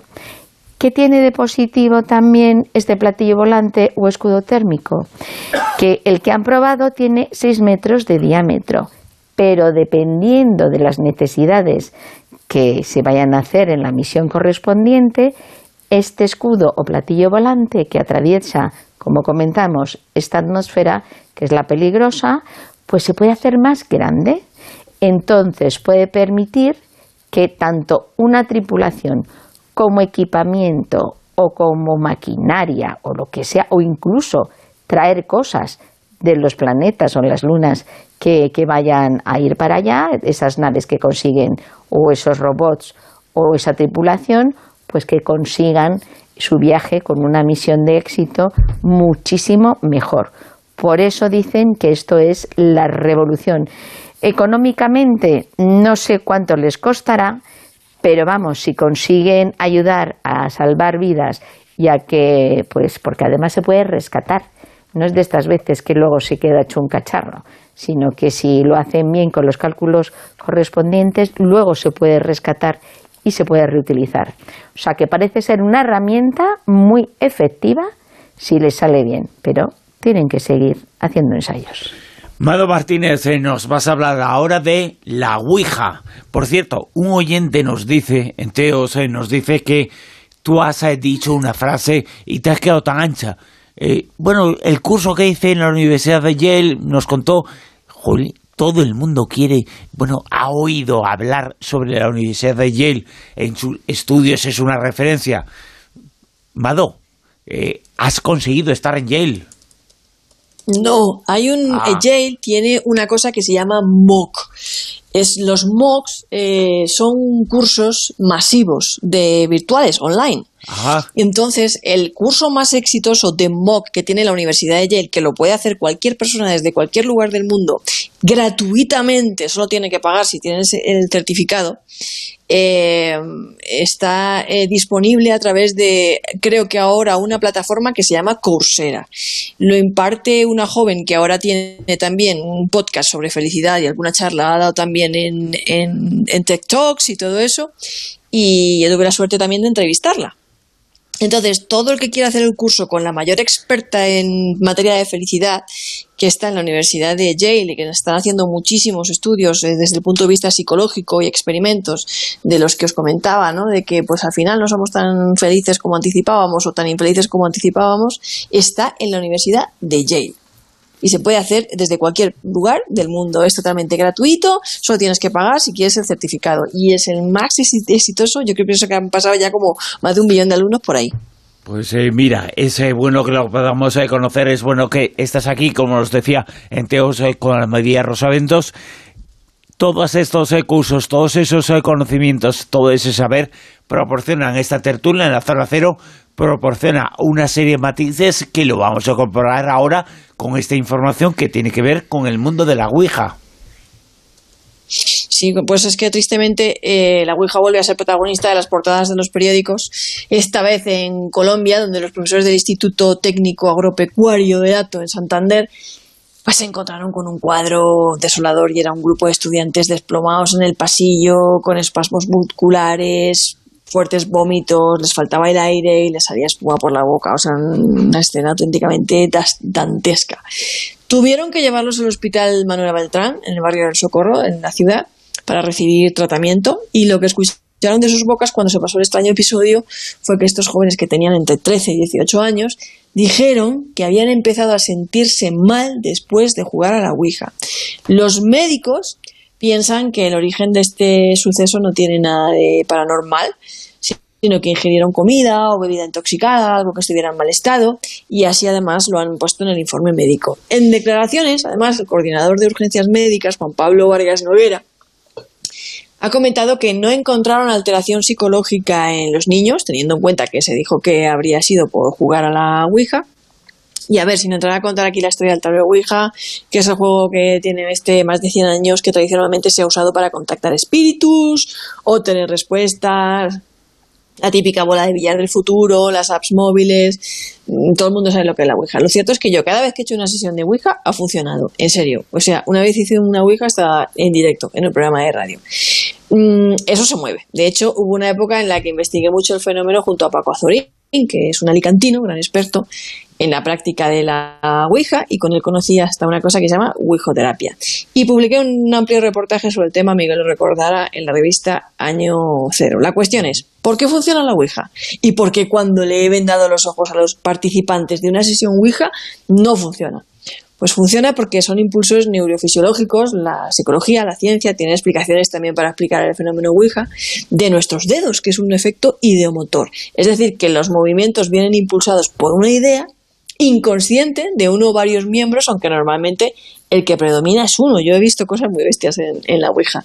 ¿Qué quiero decir con inconsciente? Que el que canaliza, que se suele llamar así al canalizador de la sesión, vamos, el que lleva la varita, la voz cantante, eh, inconscientemente, repito, eh, es alguien que está proyectando esos mensajes y respuestas que quiere, que desea o que teme encontrar en el tablero. Pero esto quiere decir, esto quiere decir que no hay misterio en el sentido de que sean espíritus, hay misterio en el sentido de que una voz interior, algo interior está moviendo eso, está moviendo inconscientemente lo que se utilice para la Ouija y que es una forma de conversar con nuestro propio yo, que se convierte en un espíritu, pero no es un espíritu tal y como lo entendemos.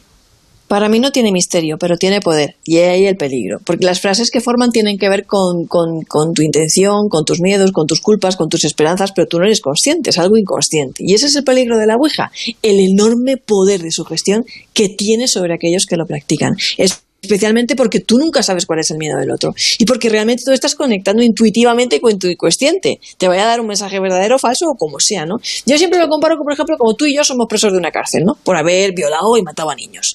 Y nos dejan un ordenador con internet, Bruno. ¿Qué vamos a buscar en Google? Jolín, pues lección número uno. Cuidado con quién haces una ouija, ¿no? Hay una cosa llamada contagio emocional y otra histeria colectiva.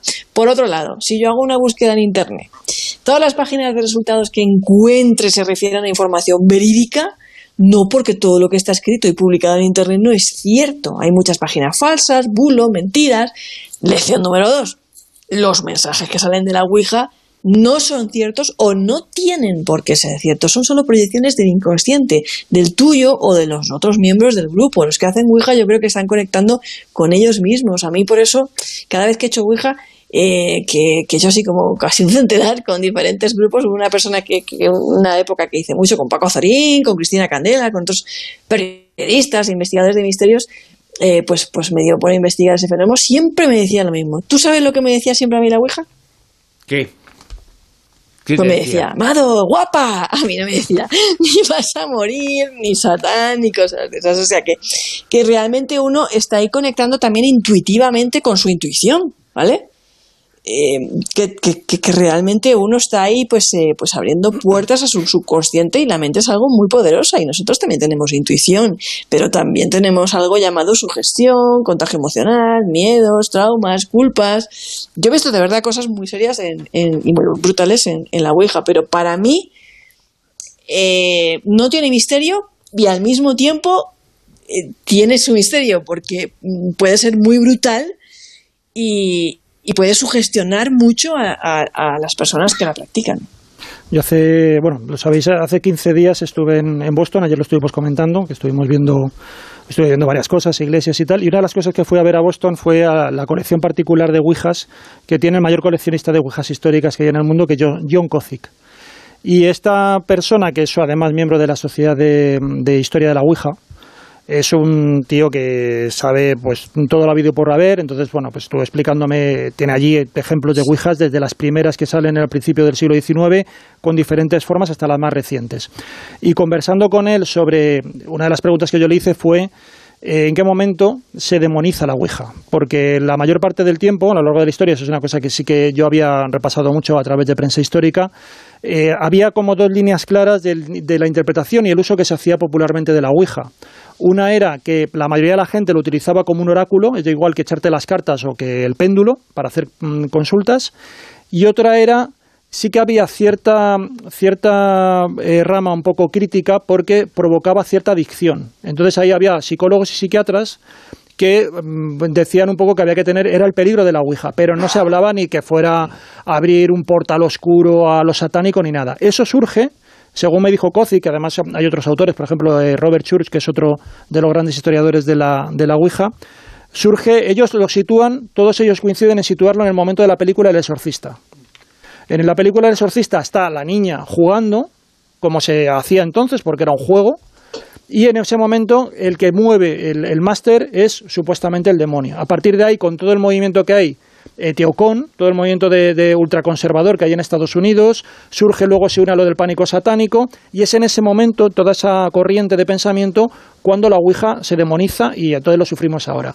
Entonces yo le dije, que a mí me, gustó mucho la, la respuesta, le dije que, claro, durante mucho tiempo, y aquí en España ocurre también, la misma empresa que fabricaba la Ouija, o sea, a partir de los años 60 que compra la patente, es la misma empresa que fabrica el Monopoly.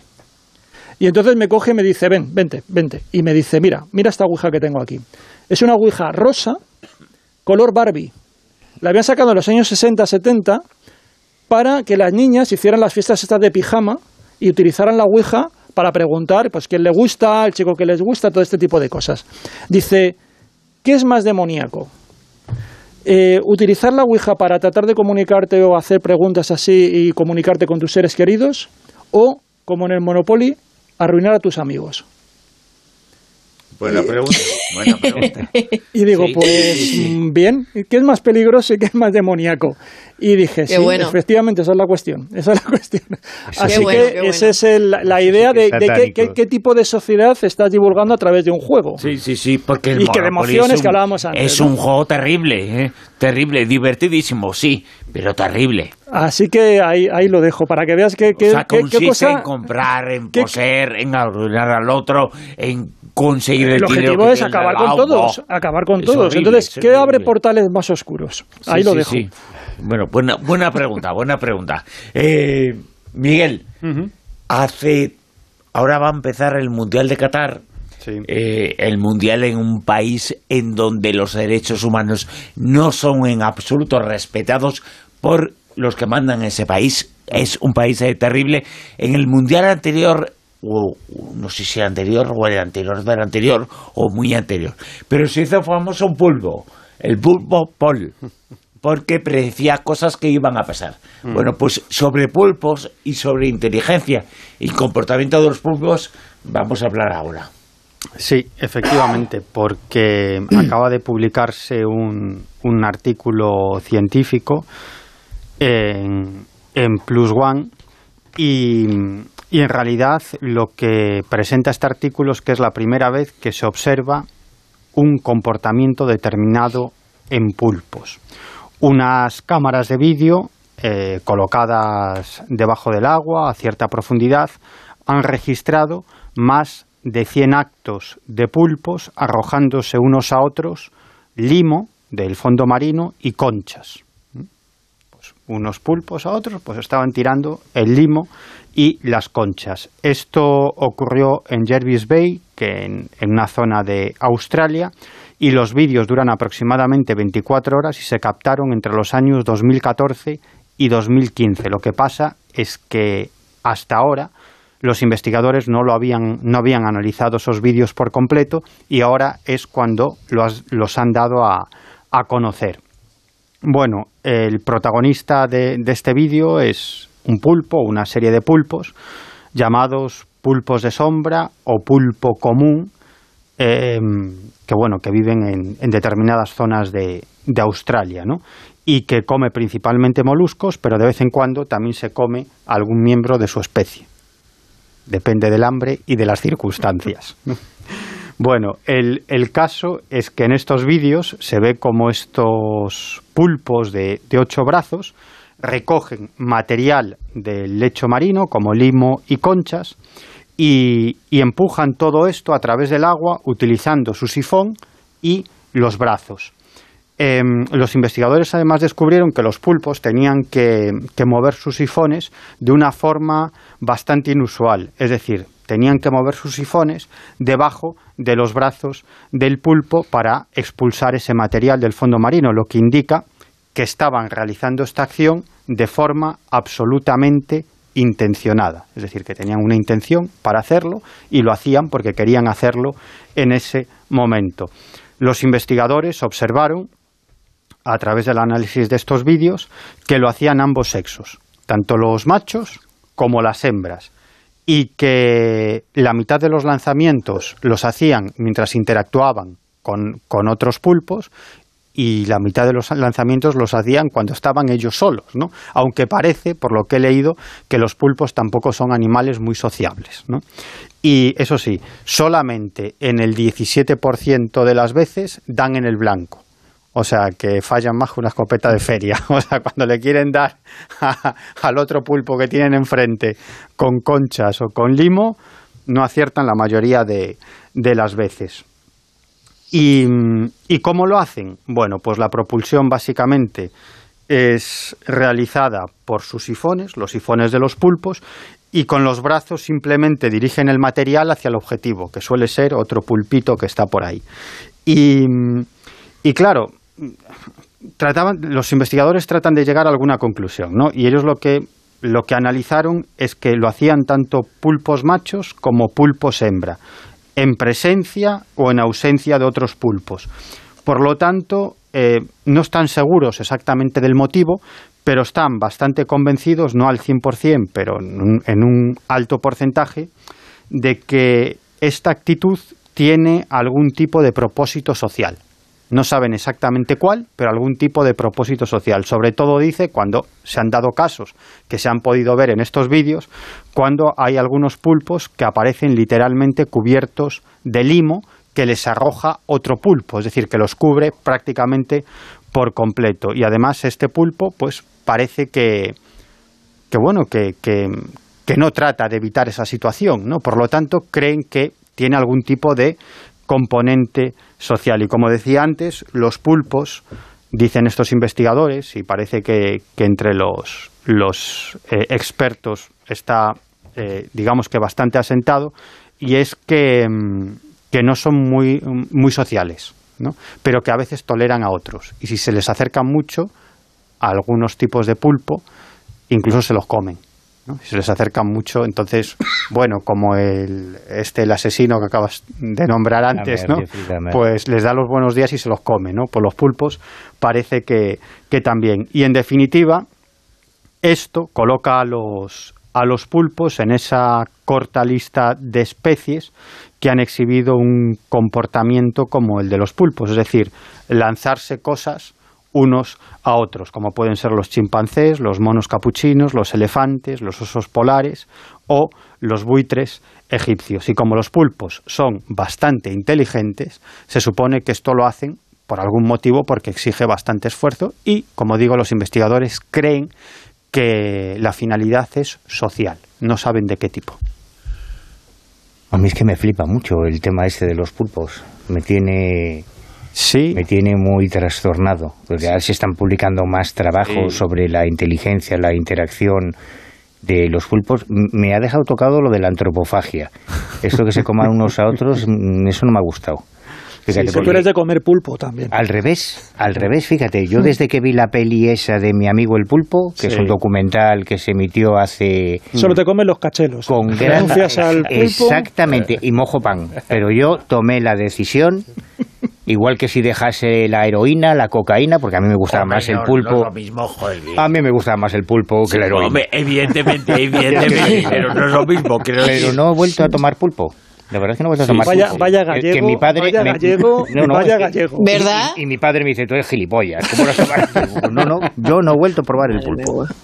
Pero hombre, me consuela, si se comen entre ellos, mira, yo aquí ya tengo una, claro, ahí tienes una, una excusa. Tengo una Vamos a más. Eh, Juanjo, cuéntanos un poquito algo que tiene que ver con lo que se está preparando y estudiando y una pauta por parte de los eh, científicos más importantes del mundo relacionadas con el protocolo, lo que hay que hacer en caso de contacto con seres de otros mundos. Pues sí, bueno, aquí hemos hablado en muchas ocasiones eh, cuál puede ser el impacto del contacto alienígena y ya para, parece como que cada vez pues hay más hay ansiedad ¿no? por, por que ese contacto se, produzca, se produzca y ha salido justamente esta semana una noticia que un eh, John Elliot, que es informático de la Universidad de St Andrews en Escocia y que es también el, director del Centro de Detección del, SETI, que como sabemos es un organismo que lleva muchísimos años, ya fundado desde los años 60 pues por, por Drake, por Sagan, que fue de los pioneros, incluso muchas veces era casi una voz eh, solitaria clamando en el desierto por, por la búsqueda de inteligencia extraterrestre, pues este centro de detección se está planteando renovar el protocolo de contacto alienígena. Es un protocolo que, ya surgió en el año 1969, que se renovó eh, tiempo después y hace 10 años que no se toca y creen que hay una serie de puntos que son bastante imprecisos. En concreto, lo que se refiere a la, a la respuesta internacional a la comunicación extraterrestre. Es decir, eh, tengo aquí, eh, porque lo tienen publicado en la página web, realmente es un protocolo, yo pensaba que iba a ser algo más, más extenso, pero realmente es como que van indicando cuáles van a ser todas las, todos los pasos que tienen que dar desde lo que sería la detección de vida extraterrestre hasta que, qué hacer con esa información y cómo hay que, procesarla. ¿no? Entonces, bueno, pues hablan de una primera parte que serían los principios de búsqueda, pues qué tipo de experimentos puede hacer el SETI, luego cómo puede ser el tipo de evidencia candidata a considerar que pueda ser eh, algo esta, vida extraterrestre o no, pero luego ya entrando en lo que decía, si ya hay una detección confirmada de vida extraterrestre, ¿qué hacemos con ella? Y lo que dice el protocolo realmente es algo muy genérico y es por eso que ahora quieren crear un grupo de trabajo para concretar. Lo que dice casi literalmente es, el, descubridor debe informar de esto eh, de una manera completamente abierta al público, a la comunidad científica y al secretario general de las Naciones Unidas. Todos los datos necesarios para la confirmación de esa detección deben ponerse a disposición de la comunidad científica internacional a través de publicaciones, reuniones, conferencias y otros medios apropiados. Es decir, ellos abogan por la máxima transparencia desde el momento en el que ya se confirme la detección. Y claro, ahora viene la siguiente cuestión, que sería, vale, ahora ya sabemos que, que existe, respuesta a las señales. Y dice, no responderán, no se responderán estas señales sin antes buscar la orientación y el consentimiento de un organismo internacional ampliamente representativo como las Naciones Unidas. Eh, eso es lo único que, dicen y por eso ahora quieren ir un poco más allá, porque se temen que, claro, que esto es muy genérico y dar una pauta un poquito más, el trabajo, digamos, ya más masticado, incluso a las Naciones Unidas, para saber qué puede, puede haber, ¿no? Esto es, eh, este protocolo que os he leído fue el que fue adoptado por unanimidad en el grupo de estudio permanente del SETI en Praga el 30 de septiembre de 2010 y, como digo, es el que viene al que se originó eh, en 1989, que en su momento fue adoptado por la Academia Internacional de Astronáutica.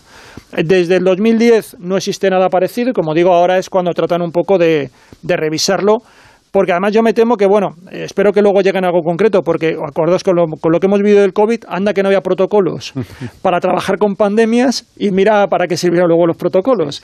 Así que, bueno, vamos a ver si este es un poquito más útil. Pero fíjate que, que también hace, hace pocos días eh, salió publicado un artículo en la página de la BBC muy interesante que, que básicamente eh, lo que trataba de dilucidar Em, consultando a varios expertos es qué pasaría si se diera el contacto extraterrestre en el sentido de qué derechos debíamos otorgarle a esos extraterrestres. Y precisamente una de las personas que entrevistan en este, para este artículo de la BBC es eh, el que acabas de nombrar, Seth Shostak, ¿no? que es el astrónomo principal y director del instituto del proyecto SETI. ¿no? Y, y él dice que, bueno, dice varias cosas muy interesantes. Primero, que es optimista, que él cree que en lo que le queda de vida él verá algún tipo de señal extraterrestre. Claro, dice que es mucho más probable recibir una señal extraterrestre que que lleguen los extraterrestres en persona, ¿no? Dice que lo de la llegada de los extraterrestres, que no lo ve claro, cree que no se va a producir, pero que probablemente una señal inteligente de origen extraterrestre la recibamos. Cuando esto suceda, Claro, ¿cómo debemos actuar? ¿no? Él dice que, bueno, tampoco debemos tener demasiada prisa, ¿no? Porque si tenemos que responder ese mensaje hasta que llegue a su destino, puede tardar cientos o miles de años. Podemos tener joroba, como decía sí. con la evolución. Podemos tener joroba. Por lo tanto, dice que, bueno, nos dará bastante tiempo para deliberar sobre lo que debemos decirles, ¿no? Y qué pasaría si volvemos a recibir una respuesta de vuelta. Pero dice algo mucho más interesante. Dice, bueno, Si el caso fuese que de pronto llegan los extraterrestres, yo creo que no tendríamos mucho que discutir sobre qué derechos les otorgamos a los extraterrestres, ¿no? Dice, si llegan hasta aquí es que son tecnológicamente mucho más, mucho más avanzados que nosotros y yo creo que lo que tendríamos que esperar es qué tipo de derechos nos otorgan los extraterrestres a nosotros. Vendrán con sus abogados. Obvio. Entonces esto puede ser terrible, sí. Sí, sí. Eso es una historia, perdón, una historia que llama mucho la atención, como esta seguramente va a llamar mucho la atención. Silvia Casasola, cuéntanos esta investigación que está intentando que los, con la ciencia, la ciencia puede conseguir que algunas eh, personas con tetraplegia puedan llegar a andar en el futuro. Bueno, esto es que es, alucinante, es alucinante porque parece desde luego ciencia ficción. Se ha publicado en la revista Nature y, y bueno, pues eh, igual que durante mucho tiempo se ha estado esperando que también los, los ciegos consiguieran ver, pues en esta ocasión cada vez se está eh, con, con la electricidad estimulando con mayor precisión, entonces con, con electroestimulación epidural, como lo llaman, pues identifican las neuronas locomotoras y, y, entonces conectan en la médula y hacen que esa parálisis que, que se provocaba antes, pues que esos, eh, esas personas que están paralíticas pues puedan llegar a recuperar. Además es un artículo muy muy muy bien trabajado eh, explican cada caso, explican cómo lo han hecho, cómo han hecho esa estimulación eléctrica personalizada de esa médula espinal, el por qué esas personas han conseguido andar.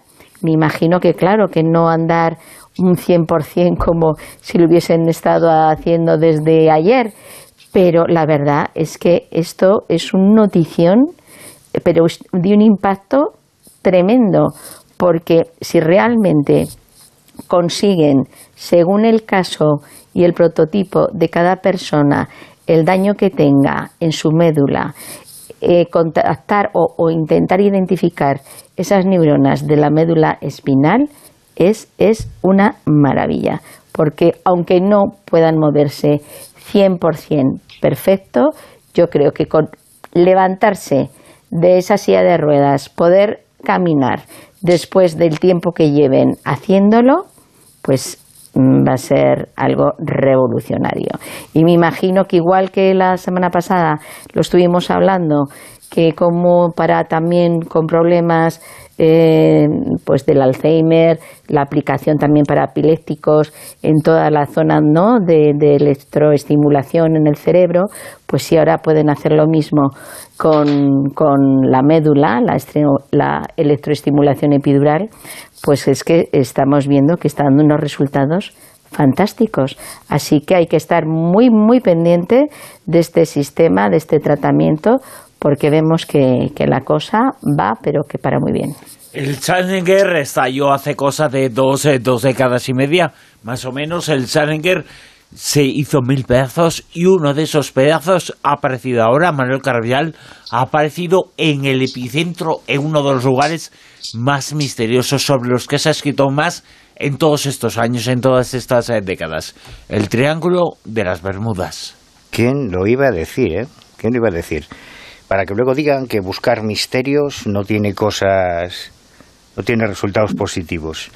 Eh, este, esta noticia, efectivamente, como dices, en 1986, hace casi 37 años, se produjeron probablemente una de las, de las imágenes más icónicas y más reiteradas en la historia de la televisión, cuando se producía el lanzamiento del transbordador espacial Challenger con siete astronautas a bordo y 73 segundos después de su despegue, de forma absolutamente dramática, en presencia de los familiares, hijos, padres, parejas y amigos de esos siete astronautas, el Challenger tuvo un problema técnico, un fallo en los anillos de una de las juntas que sellan el cohete que propulsa que propulsaba la nave y que convirtió el transbordador literalmente en una bola de fuego.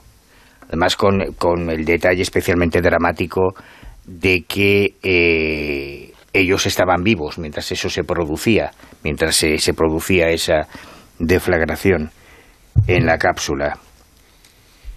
Eh, y ahora, 37 años después, un equipo de televisión que se encontraba, un equipo de, buzos que trabajaban para un, programa de televisión, para el canal History, eh, History Channel, eh, mm, buscando bajo las aguas del Triángulo de las Bermudas un avión de caza desaparecido en la Segunda Guerra Mundial, como tantos otros aviones desaparecidos en el famoso triángulo y, en otros triángulos y en otros paralepípedos y en otros círculos de todo el mundo, pero bueno, hablamos del Triángulo de las Bermudas, pues ellos estaban buscando ese restos de ese caza misteriosamente desaparecido y lo que se encontraron fueron restos del transbordador espacial unas planchas eh, rectangulares con los de unas 9 pulgadas, unos 20 em, con 3 centímetros en, en, una especie de mosaicos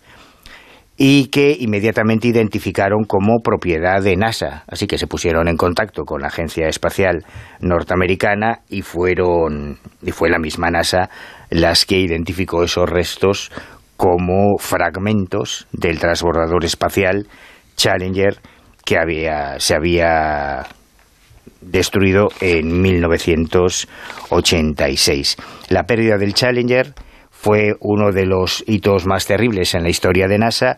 Poco, eh, eh, el Challenger eh, explotó durante el despegue y unos años después fue el transbordador espacial Columbia, también con su tripulación, con sus siete astronautas, en 2003 el que se destruyó cuando estaba haciendo ya la reentrada para, para volver a la Tierra. Y, bueno, supongo que la moraleja de esta historia es que la búsqueda de un misterio en el Triángulo de las Bermudas pues ha permitido mm, recuperar piezas de este de este de esta página tan dramática de la historia espacial norteamericana en este caso. El triángulo de las Bermudas en este caso vuelve a aparecer, vuelve a haber información, pero no tiene que ver, es importante e interesante, pero no tiene que ver con las informaciones que hicieron conocido y archiconocido al Triángulo de las Bermudas. En este caso no es una desaparición, sino una aparición. Mm. de material. Que ha aparecido una serie de materiales ahí, en, eh, en el Triángulo de las Bermudas. Hablamos, eh, hemos hablado de muchas ocasiones, eh, de seres de otros mundos, hablamos de leyes y hablamos ahora de qué es exactamente esto, Miguel. Bueno, pues lo comentaba, lo comentaba antes, un mm. artículo de la BBC donde pregunta a diferentes expertos qué derechos debemos otorgarle a los extraterrestres en caso de que contacten con, con nosotros, ¿no? Y, bueno, la verdad es que yo creo que, que la respuesta está clara. Si miramos a nuestro alrededor y vemos los derechos que les otorgamos a otros seres humanos y, y, a los animales, pues podemos llegar a la conclusión de que a lo mejor a los extraterrestres mm, ni agua bueno, pocos derechos les íbamos a otorgar y si les otorgamos algunos, bueno, otra cosa es que luego se lleven a la práctica, ¿no? Les otorgaremos obligaciones, ya verás. Sí, seguro, seguro, porque eh, lo cierto es que, digamos que el texto legal más importante respecto a los derechos humanos es la Declaración Universal de los Derechos Humanos del año 1948, ¿no? Y aún así, digamos que está muy bien sobre el papel, pero en la práctica mm, pues en la práctica no se llevan a cabo, ¿no? Esta Declaración Universal de los Derechos Humanos. Por lo tanto, sí, podemos otorgarles los derechos que queramos y otra cosa es que luego se apliquen esos derechos. También dependerá a lo mejor del lugar de procedencia, igual que ahora nuestro gobierno da derechos a todos los perros, menos a los galgos, ¿no? De, los perros de caza, pues dependiendo del planeta que vengas, los reticulianos sí, los de Alfa Centauro a lo mejor no, los de Ganímedes a medias. Manuel Carbellal, eh, Tertulia Zona Cero, Manuel Carbellal con eh, Madón Martínez, con Juan José Sánchez Orozco, con Miguel Pedrero. Gracias. Hasta la próxima. Y ahora seguimos. Buenas eh, noches. co- e- Hasta luego. Gracias, Mado. Besitos. Ahora seguimos con muchas otras cosas, eh, pero antes en la actualidad en Onda Cero y estamos en La Rosa de los Vientos hasta las 5 de la mañana.